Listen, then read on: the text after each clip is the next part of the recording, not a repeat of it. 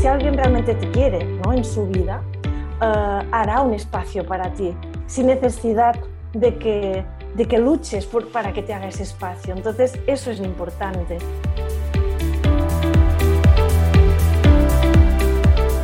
Esto es Hablando con Francisca y hoy estoy feliz de que estés acá conmigo y me dan ganas de abrazarte. Un abrazo lleno de buena vibra, lleno de la mejor energía, porque ustedes saben que los abrazos son hiperpoderosos. Así que recibe un abrazo así a distancia, pero con mucho amor.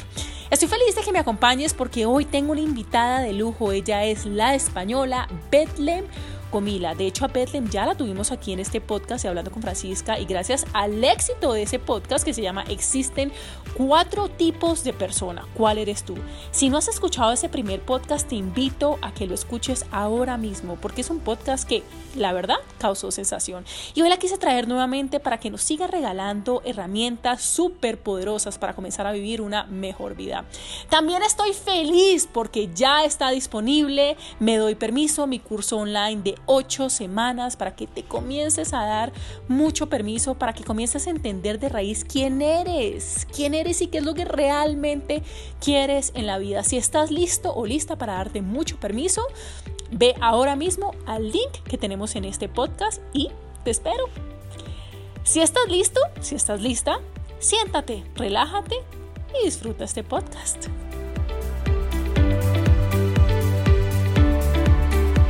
Y seguimos en esta charla 2 con esta bella mujer, con Bethlehem. Ya hablamos de relacionarnos con nosotros y de cómo comenzar a conocernos a nosotros, pero en esta segunda parte quiero hablar de la relación en pareja y cómo salir de ese cuento de hadas y hablar de un tema muy real, un tema eh, más allá de lo que nos han enseñado desde el colegio, más allá de lo que nos ha dicho la mamá, que por supuesto lo hace con la mejor intención, pero muchas veces nos meten en esta burbuja. Antes de hablar de este tema, yo quiero hablar con Bedlen de su historia. Bedlen, ¿por qué llegaste a este tema de desarrollo personal? ¿Por qué llegaste a, tema, a este tema de, de comprender que primero somos nosotros y, y, que desde ese nosotros me siento abundante, me siento bien conmigo misma, de ahí empezar a salir. ¿Qué pasó en tu vida? Mm. A ver, pasaron unas cuantas cosas, pero resumiendo muchísimo, esto, el momento, yo tuve algunos momentos clave, ¿no? El primero justamente relación de, una, ruptura ¿no? sentimental, que era muy joven, era mi primer gran amor, ¿no? Y en ese momento, pues yo empecé a entender que ahí pasaban cosas que yo no, pues se me escapaban y entré en una sensación de mucha tristeza profunda, pero yo no entendía nada. Entonces empecé a leer, a leer, a leer y empecé a comprender que, que la vida no es lo que parece, nada es lo que parece. Y entonces se juntó poco tiempo después de que tuve una, bueno, un primo mío que éramos eh, pues muy cercanos con, con, su familia, pues a los 35 años murió, murió de repente, o sea, acaba de tener una criatura nada, de un añito y tenía y se, se atragantó, o sea, algo tan, tan rápido y tan fácil como esto, ¿no? Entonces tenía, él tenía unos 35 años y era mucho más joven. Pero esto fue para mí un impacto muy grande porque con esta relación cercana que teníamos, de repente me di cuenta de que la vida se va. O sea, la vida, tú te crees que vivirás 200 años o no sé cuántos y te, imaginas, ¿no? Como que la vida, tienes toda la vida, pero esto no sabes, esto no es real. La vida es, es pero no sabemos hasta cuándo es. ¿no? Y entonces empecé a entender que esto tenía muchísimo valor y entendí que para mí era muy importante empezar a poder expresar lo que yo sentía, porque de repente me di cuenta que mi, mi, familia incluso había muchísimas cosas que yo nunca había dicho a mis padres, ¿no? de cómo me sentía con ellos o con mis hermanos, de, de si nos queríamos. Eh, de repente empecé a ver que yo no conocía, o sea, sabía las, las, los hábitos, ¿no? ¿Qué, le gusta a este, qué le gusta al otro, si le gusta el queso, a qué hora se levanta. Pero de verdad, de verdad, no sabía de estas personas que eran mi familia. Y, empecé a, a, cuestionarme realmente. Digo, bueno, pues yo, ¿cómo quiero vivir mi vida? ¿Quién quiero ser en esta vida?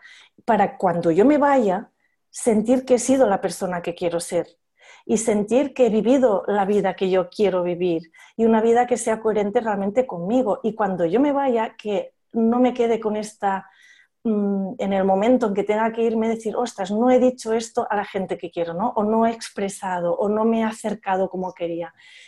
Y, claro, entonces a partir de ahí empezó toda, bueno, toda una vida de, investigación, de estudios y de todo, pero sobre todo, sobre todo un proceso personal, ¿no? que era um, trabajarme, trabajarme también a nivel terapéutico y empezar a comprender y a relacionarme de otra manera. Pues ya no esperaba muchas veces decimos a la gente uh, lo que no nos gusta o lo que no funciona o lo que no va bien. Y entonces no, yo no esperaba a estas situaciones, sino que de repente quise explicar si una mujer Mm, se presentaba ante mí, yo la veía guapa, pues quería decirle, oye, qué guapa que estás, porque lo sentía, digo, no quiero quedármelo dentro de mí. Y si tenía una discusión, realmente quería entender también a la otra persona. Y si, y si no entendía a esa persona, intentaba ver de qué modo la podía comprender. Y sobre todo también lo que he dicho también, comenté en el primer programa, ¿no? lo de acercarme a mí misma intentar ser coherente e intentar tener una vida que realmente era mi vida, la vida que yo quiero tener, la vida que es coherente con mi, con mi ser, con mi, con mi alma, con, mi, con todo mi yo. Y ahí es cuando ah, bueno, empezó todo, todo este otro camino y me encontré pues muchas otras historias, pero bueno, resumiendo. ¿Qué edad tenías cuando comenzaste este camino de despertar? Mm, realmente estoy tomando conciencia y a, y a, integrar, pues yo creo que los 20 y pocos, 22, 20 y poquitos, sí.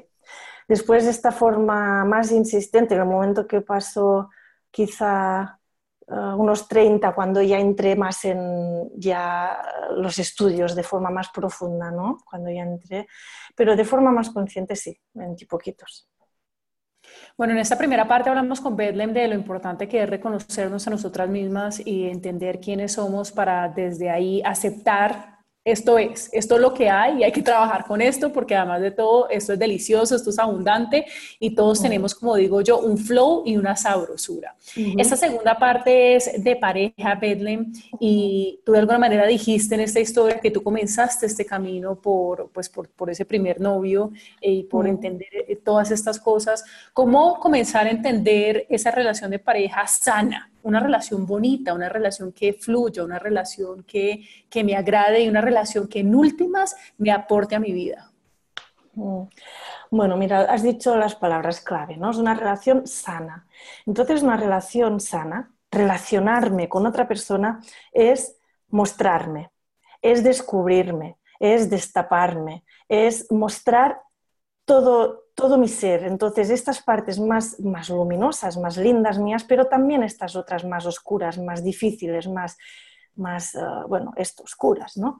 Entonces, cuando yo siento que puedo mostrar todo este ser que yo soy y siento que la persona que está delante de mí es capaz de recibir esto, de observar, de abrazar todo esto y de comprender que todo esto es mi ser, ahí es cuando puedo empezar de verdad a sentir que esa persona me quiere a mí y me quiere a mi totalidad. Y entonces esto es yo abrirme, mostrarme, pero también la otra persona ahí se está haciendo uh, cercana, ¿no? Está haciendo un acto de amor, que es esto? Es abrirme, confiarme, mostrarme y no entramos en juicios.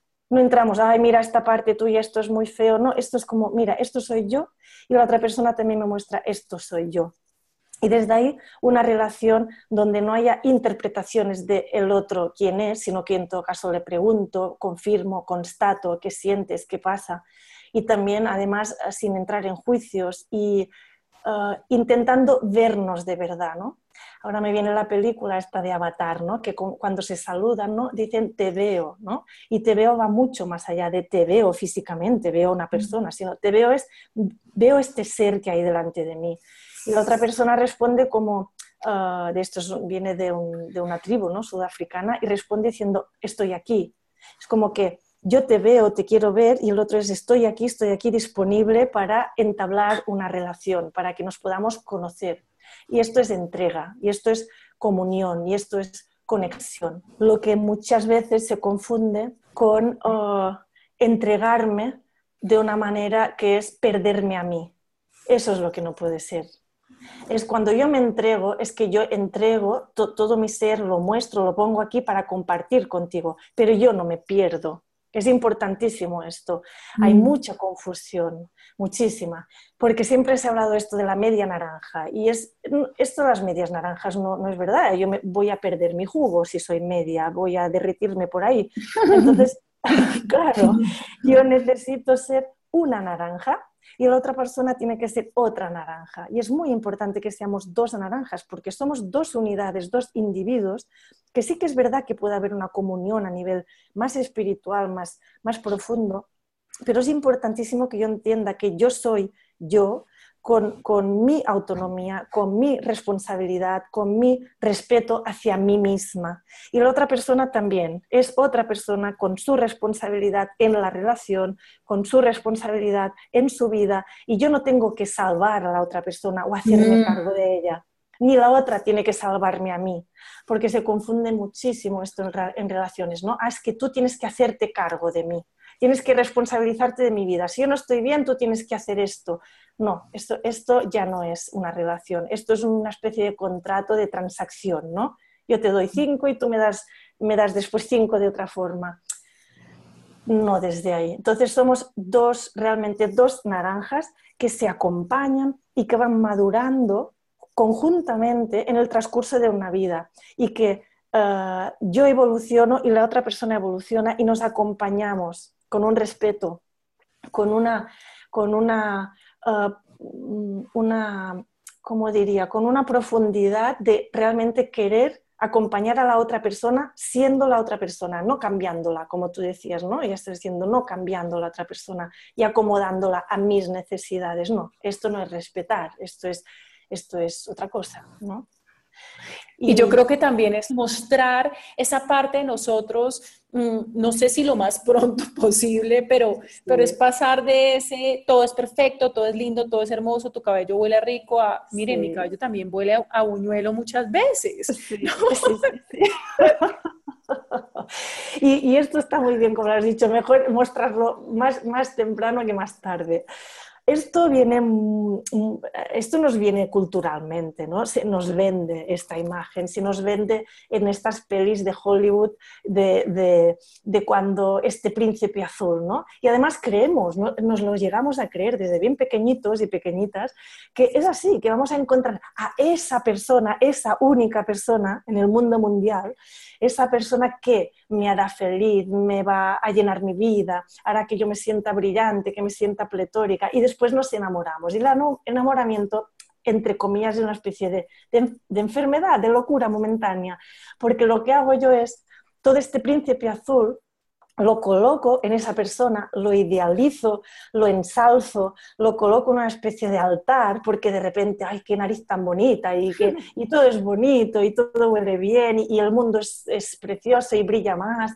Y claro, esto uh, es una proyección como una casa, esto es una catexis que se le llama, ¿no? que es yo coloco todas estas cualidades y enaltezco a esa persona creando... Uh, utilizando este ser que he conocido, pero realmente colocando muchas y muchísimas cualidades y todo preciosísimo, y lo coloco en un altar. Entonces, de repente un día esta persona resulta que eh, pues tiene pelos ¿no? en las piernas o tiene, eh, no sé, o se come las uñas o, tiene mocos y dices, pero bueno, esto no es la realidad de la vida, que es la realidad. Claro, claro. Y entonces de repente, claro, dices, bueno, lo tengo que bajar del altar y ahí, claro, ahí es cuando la historia se, complica, porque dices, bueno, a mí me explicaron en Hollywood que esto no era así, que esto era felices y comieron perdices. Entonces, ¿qué me he perdido? ¿Dónde es? ¿no? El, el fallo, ¿dónde está la cosa? Y la historia es esta, es que esas personas, si él me coloca a mí arriba, y yo le coloco a él arriba, en algún momento los tendremos que bajar, uno al otro. Mm. Y entonces es cuando de repente decimos, uff, esto no es lo que yo creía, porque yo pensaba que esta persona me, subía al cielo, ¿no? Me, me, llenaba, me lo que sea. ¿no? Y claro, y ahí esta es la gran confusión. El enamoramiento, incluso la palabra enamorar, es poner el amor fuera. ¿no? Es como que estoy con una persona, pero esto la idealizo, entonces entiendo que ella tiene el poder de hacerme feliz feliz. Eso mm. es confuso. Yo necesito ser feliz por mí misma y además me enriquece muchísimo la vida compartir con esa persona. Pero yo estoy llena de mí misma. la vida está dentro de mí. Y si esta persona un día por lo que sea se va, eh, se separa, lo que sea, mi vida tiene que tener sentido por sí misma. No es que le dé sentido esa otra persona. Claro, ahí el enamoramiento es algo complicado porque cuando me enamoro yo creo que esto va a durar toda la vida, esta sensación, y cuando desaparece el enamoramiento entiendo que ya no existe lo que había. Y esto no es tan así. Se fue lo que es esta historia ah, fantástica, pero yo lo que hago es colocar a la persona en un plano mucho más real, ¿no? Y en un plano ah, donde realmente ahí sí que podemos ver quién eres tú, quién soy yo, y desde ahí ver si podemos construir algo conjuntamente, entendiendo que ni yo soy lo mejor del mundo, ni tú lo mejor del mundo, pero quizá podemos ser lo más cercano a lo mejor del mundo para cada uno, pero entendiendo que el otro no tiene la responsabilidad de llenarme a mí, mi, todo mi ser, porque yo tengo que llenarme. Y hay algo súper importante aquí y es el hecho de que muchas veces he tenido muchas clientas que tienen el, yo diría como el síndrome del salvador, yo te voy a salvar, y es como que no hay que salvar a nadie, salvar a nadie. Nosotros no tenemos el poder de salvar absolutamente a nadie. Yo sé que eso suena muy duro, pero es cierto. La única persona que realmente nos podemos salvar somos a nosotros mismos. Porque, porque ese pensamiento de que yo soy capaz, si él está conmigo, yo lo puedo salvar del mismo. Yo puedo salvar sus hábitos y yo puedo salvar sus comportamientos. ¿Por qué? ¿Por qué, bueno, porque ahí tenemos, ahí aparece muy oculto lo que decíamos de que nada es lo que parece. Cuando somos muy pequeñitos podemos tener ciertas heridas que se hacen desde, desde esto, desde la infancia, ¿no? Estas heridas en ocasiones pues más o menos se van sanando, pero en ocasiones nos quedan. Entonces, si yo he tenido de pequeñita, pequeñito, unas, unas, heridas que tienen que ver con una sensación de el no sentirme profundamente querida o no sentirme eh, profundamente dentro de este clan familiar o he podido sentir abandono. Entonces, ¿qué pasa? Que yo cuando vaya a buscar una relación, no voy a buscar tanto una relación de igual a igual madura y con un hombre, sino que vamos a, relacionarnos desde a veces relaciones de poder, ¿no? Es como que uno está por encima del otro. Entonces ahí es cuando vamos a empezar a salvar al otro. Y en ocasiones podemos cambiar las turnas, ¿eh? Uno puede estar encima y lo trabajo después al revés. Pero la cuestión es como que es una, una relación como realmente a veces me coloco como madre, en realidad, de mi pareja. Estoy haciendo de madre y él se convierte en una especie de hijo porque lo empiezo a cuidar de una manera que es como que él no tenga manos, no tenga criterio. Le compro la ropa o le busco sus, sus no sé, sus pantalones o le ordeno sus, sus, cositas o, en la mesa pues yo siempre colocando los platos, es decir, como que de repente me convierto en una madre de esta persona que no es mi hijo, que es mi pareja. Y ahí se empiezan a colocar energéticamente roles de una forma ah, pues desordenada, ¿no? Incluso se da en este sentido, se también se puede dar cuando decía mm, historias de poder, es como que después hay sumisión por una parte y por la otra eh, al revés, ¿no? Si hay alguien sometido, pues el otro está por encima. Y desde ahí se crean situaciones también muy complicadas y esto tiene que ver con estas heridas que, que a veces arrastramos, que están muy inconscientes, pero yo busco una persona de alguna manera que me proteja de sentir ese dolor que yo sentí de sentirme abandonada, ¿no? Es como que esta persona va a estar conmigo siempre y me va a querer, me va a proteger siempre. Y le pido algo que es como este amor incondicional que en realidad le tocaba a mis padres darme, pero lo estoy pidiendo a una persona que es la que está a mi lado pero tiene que estar voluntariamente, pero yo le estoy pidiendo algo que es, de alguna forma a veces, hazte cargo de mí, o tú tienes que salvarme, o tú tienes que cuidar de mí para que yo no esté mal. Eso no puede hacerse desde, ah, desde la obligación. Otra cosa es que yo sienta ese día, ese momento de que, mira, me apetece un montón hacerte un zumo y te hago este zumo. Y a la mañana siguiente me apetece un montón también hacerte un zumo y te lo hago. Pero al tercer día, si no tengo ganas de hacerte este zumo, yo no tengo por qué hacerte este zumo. Pero la otra persona puede pensar, incluso exigir, oye, ¿qué pasa? ¿No me traes el zumo? Ah, bueno, perdona, ya te lo traigo. Ya está. Entonces, aquí ya hemos entrado. Es como que yo he hecho algo que me salía de forma espontánea y natural y al final acaba siendo que ya tengo la obligación de y el otro ya espera que la otra persona haga eso, ¿no? La exigencia de. Entonces no puede ser esto. La relación tiene que haber un equilibrio tremendamente justo en el dar y recibir, de formas diferentes. Cada uno dará de su manera y recibirá de su manera diferente a la otra persona, pero tiene que haber un equilibrio. No puede ser que una persona dé constantemente y solamente ah, la otra reciba, porque la relación a cabo de un tiempo seguro que no va a funcionar. Una persona se sentirá vacía. ¿Cómo hacemos para romper esos patrones? Porque muchas veces eh, decimos, bueno, ya me estoy volviendo consciente de que siempre tengo el mismo novio y quizás el mismo novio es la persona que me pide el zumo y me pide el zumo y me pide el zumo y es como que, pero ¿por qué siempre estoy teniendo esta misma persona? Y resulta que es que yo estoy resonando, ¿no? Mi energía está resonando con esa persona que me está pidiendo siempre el zumo y yo digo, pero ¿por qué lo estoy atrayendo? ¿Cómo hacemos para cortar estos patrones y decir, es que yo definitivamente quiero algo para mi vida que sea muy diferente a esto, ya soy consciente, lo estoy viendo, lo estoy admitiendo, ¿cómo hago ese clic? ¿Cómo hago ese cambio? Claro.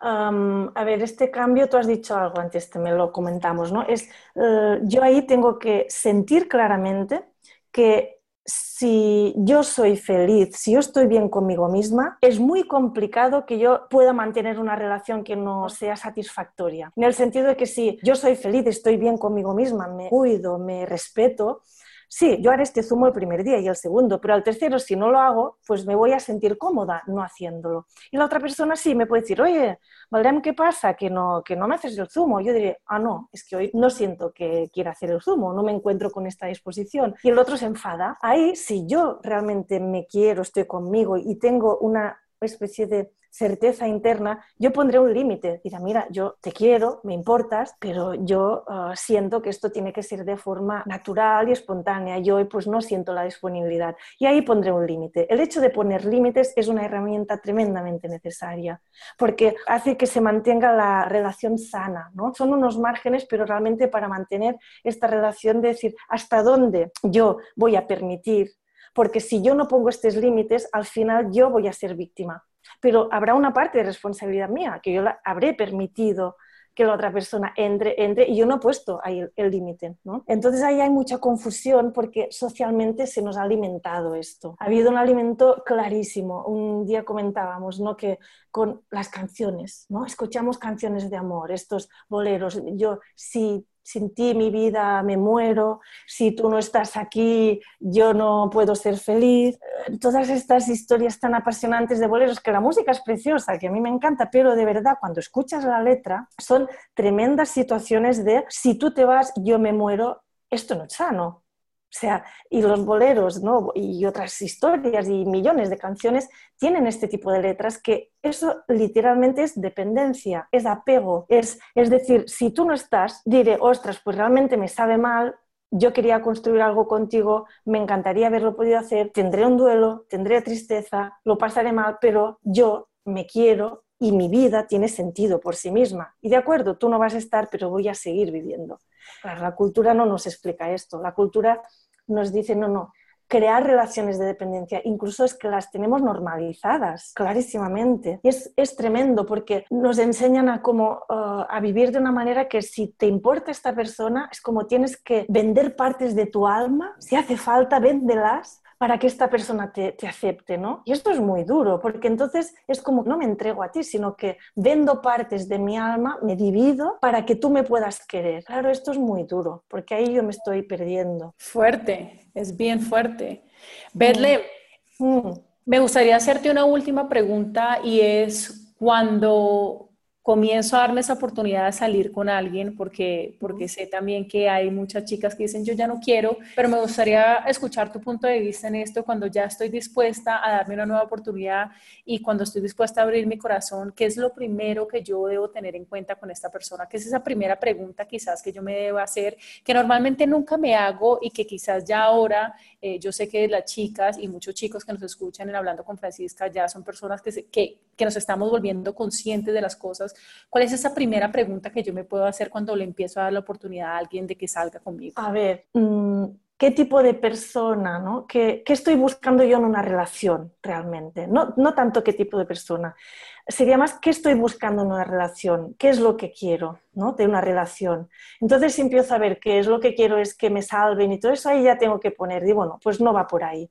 Entonces, una vez yo tenga claro qué es lo que quiero, pues yo quiero ser yo tener autonomía, ser libre. Ah, libre significa poder respetar mi ser, ¿no? No, transgredir mi ser, no vender estas partes de mi alma, ¿no? que me puedan amar entera y yo querer entera, no tener que dividirme. Y entonces, desde ahí es esto, sería qué tipo de relación quiero, qué es lo que busco con una relación. Y ahí ya me centro bastante. Entonces, ¿qué tipo de persona me puede ofrecer esto? Una persona que, si yo me respeto, ella me respete, que realmente quiera conocer y que quiera conocer todo este ser que soy yo. Entonces, si alguien realmente te quiere ¿no? en su vida, eh, hará un espacio para ti, sin necesidad de que de que luches por, para que te haga ese espacio. Entonces, eso es lo importante, ¿no? Qué bonito. Yo no tengo, claro, yo no, yo no tengo que, que perseguir, oye, hazme un hueco, hazme tu, en tu agenda, como mendigar. No, no, no, no. Yo valgo lo suficiente. Yo, yo necesito a alguien que sepa valorar a quien tiene cerca para que realmente pueda cuidarme como yo merezco ser cuidada. Y yo también pueda cuidarlo, verlo como la otra persona, merece ser cuidada y respetada. Pero esto es importante porque muchas ocasiones hacemos esto, ¿no? Es como que tenemos que insistir para que la otra persona nos haga este espacio. No, esto lo leí un día en un, en algún, en un papelito que me encontré así de casualidad en un viaje y, pensé que era, no sé, es anónimo, no sé quién lo escribió, pero decía esto, ¿no? Si alguien te quiere de verdad en su vida, ah, hará un espacio para ti sin necesidad de que luches, ¿no? Y entonces este tipo de relación es el que yo quiero. Yo no necesito luchar para que tú me quieras. Yo soy querible, ya lo tengo clarísimo soy querible. Entonces, tú tienes que decidir si tienes que estar ahí. Y la otra cosa que yo veo muy, muy importante es que no demos por hecho nada. Cuando encontramos esta persona, este tipo de relación, que puede ser preciosa, esto se construye. Y es verdad lo de regar la relación, no regarla. Pero yo lo que veo más, más bonito, más incluso esto de decir te voy a amar toda la vida, pues yo no lo sé, porque van a pasar tantas cosas en la vida, pero lo que sí que puedo decir es, mira, yo tengo este deseo, ¿no? De estar cerca de ti y crecer contigo. Y lo que es precioso es cada día cuando nos levantamos preguntarnos, ¿yo sigo escogiendo a esta persona? Y que la otra también se lo pregunte, ¿me siguen escogiendo a mí? Entonces, si las dos nos escogemos, pues seguimos. Hoy, hoy vamos a vivir otra vez y nos vamos a acompañar otra vez desde esta libertad, desde esta coherencia, desde este respeto mutuo. Y a la mañana siguiente otra vez nos elegimos otra vez. Y claro, es como cada día tomar esta decisión y desde ahí sí que es algo sincero. Y cada día conquistarnos, me encanta porque yo llevo siete años de casada y entré casándome con algo muy claro y es el matrimonio no es para toda la vida, el matrimonio es día a día. Yo elijo mm. estar con esta persona, yo elijo amarme a mí, pero también regar a esta persona, darle mm. amor, darle cariño, pero no no teniendo claro de que nos casamos para toda la vida. Esto es día a día, día a día y es una mm. construcción de una relación que realmente se va volviendo cada vez más linda porque cuando uno se vuelve consciente de esto y nutre su relación como nutre algo que realmente ama profundamente, pues esto se va volviendo em, algo delicioso, porque no tengo otra palabra, se va volviendo algo delicioso, pero esa construcción de aparecer todos los días y hacer el trabajo, porque esto en últimas es un trabajo, es el tiempo que yo saco, que lo hago de la mejor manera posible porque me nace de corazón.